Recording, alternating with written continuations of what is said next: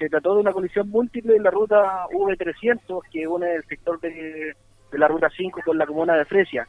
Eh, efectivamente en el lugar, cuando nos desplazamos, se nos dio eh, el despacho por una, un accidente vehicular que se trataría en ese momento de un volcamiento de un bus. Al llegar al lugar nos percatamos de que era una colisión múltiple que involucró dos minibuses de recorrido de la locomoción colectiva más un camión de transporte eh, y un vehículo particular. Pero serían alrededor de 20 las personas eh, que fueron afectadas por este accidente y fueron derivadas al hospital de Fresia para su atención.